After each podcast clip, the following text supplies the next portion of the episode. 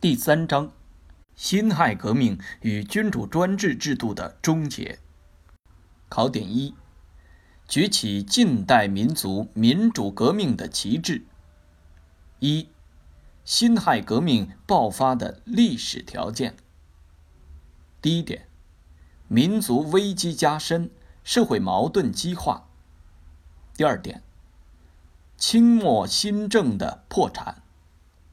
为摆脱辛丑条约签订后的国内外困局，清政府于1901年宣布实行新政，1906年又宣布预备仿行宪政。但所有这些都没有能够挽救清王朝。主要原因在于，清政府改革的根本目的是延续其反动统治。第三点。资产阶级革命派的阶级基础和骨干力量，一批接触到近代西方资本主义的政治思想文化，对世界大势与国内民族危机有了更敏锐认识的资产阶级、小资产阶级知识分子，成为辛亥革命的中坚力量。二，资产阶级革命派的活动。及辛亥革命的主观条件。第一点，一八九四年十一月，孙中山在檀香山组建了第一个革命团体兴中会，立誓驱除鞑虏，恢复中国，创立合众政府。以孙中山为首的资产阶级革命派，在踏上革命道路之时，就高举起民主革命的旗帜。并选择了以武装起义推翻清王朝统治的斗争方式，这是中国资产阶级革命派与改良派的根本不同之处。第二点，资产阶级革命派的宣传工作，如张炳麟的《博康有为论革命书》，邹容的《革命军》，陈天华的《警示中》和《猛回头》。第三点。同盟会的建立。一九零五年八月二十号，孙中山和黄兴、宋教仁等人在日本东京成立中国同盟会。同盟会以《民报》为机关报，并确定了革命纲领。这是近代中国第一个领导资产阶级革命的全国性政党。它的成立标志着中国资产阶级民主革命。进入了一个新的阶段。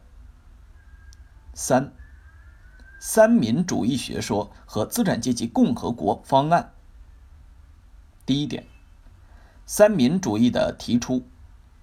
同盟会的政治纲领是驱除鞑虏，恢复中华，创立民国，平均地权。一九零五年十一月。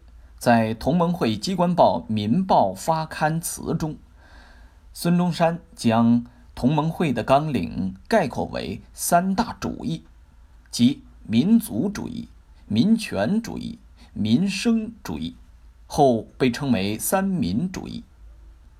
第二点，民族主义及民族革命包括驱除鞑虏、恢复中华两项内容。但是，同盟会纲领中的民族主义没有明确的反帝纲领，强调了对满族封建势力的清除，而放松了汉族封建势力。民权主义及政治革命内容是创立民国，即推翻封建君主专制制度，建立资产阶级民主共和国。不过，民权主义归根到底都是建立资产阶级专政的国家。广大人民群众的民主权利很难得到真正的保证。民生主义及社会革命，指的是平均地权，但是平均地权并非将土地所有权分给农民，没有正面触及封建土地所有制，不能满足广大农民的土地要求。第三点，三民主义学说的意义。三民主义学说。初步描绘出中国还不曾有过的资产阶级共和国方案，是一个比较完整而明确的资产阶级民主革命纲领。他的提出对推动革命的发展产生了重大而积极的影响。四、关于革命与改革的辩论。一九零五年至一九零七年间，围绕中国究竟是采用革命手段还是改良方式这个问题，以孙中山为首的革命派和以康有为、梁启超为代表的改良派，分别以《民报》《新民丛报》为主要舆论阵地，展开了一场大论战。第一点，论战涉及的核心问题主要有三个：第一，要不要以革命手段推翻清王朝？这是双方论战的焦点。第二，要不要推翻帝制，实行共和？第三，要不要进行社会革命及土地问题？第二点，论战的重大意义。通过这场论战，划清了革命与改良的界限，传播了民主革命思想。促进了革命形势的发展。第三点，论战暴露出革命派在思想理论方面的弱点。第一，对革命是否会招致帝国主义干涉的问题，不敢做出理直气壮的正面回答。第二，他们所说的国民，主要还是指资产阶级及其知识分子，而不是广大的劳动群众。第三。在回答改良派攻击土地国有乃欲夺富人所有，以均诸平民时，反映了对地主阶级的妥协态度。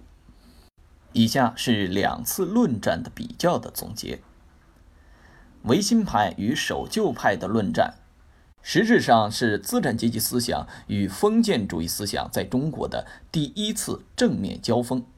讨论的核心问题主要有三个。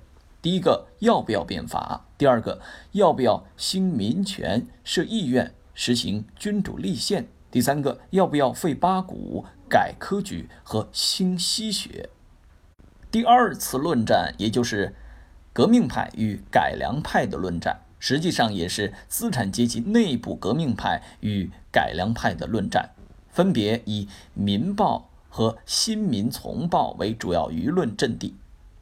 他们讨论的核心问题也是三个：第一个，要不要以革命手段推翻清王朝，这是论战的焦点；第二个，要不要推翻帝制，实行共和；第三个，要不要进行社会革命。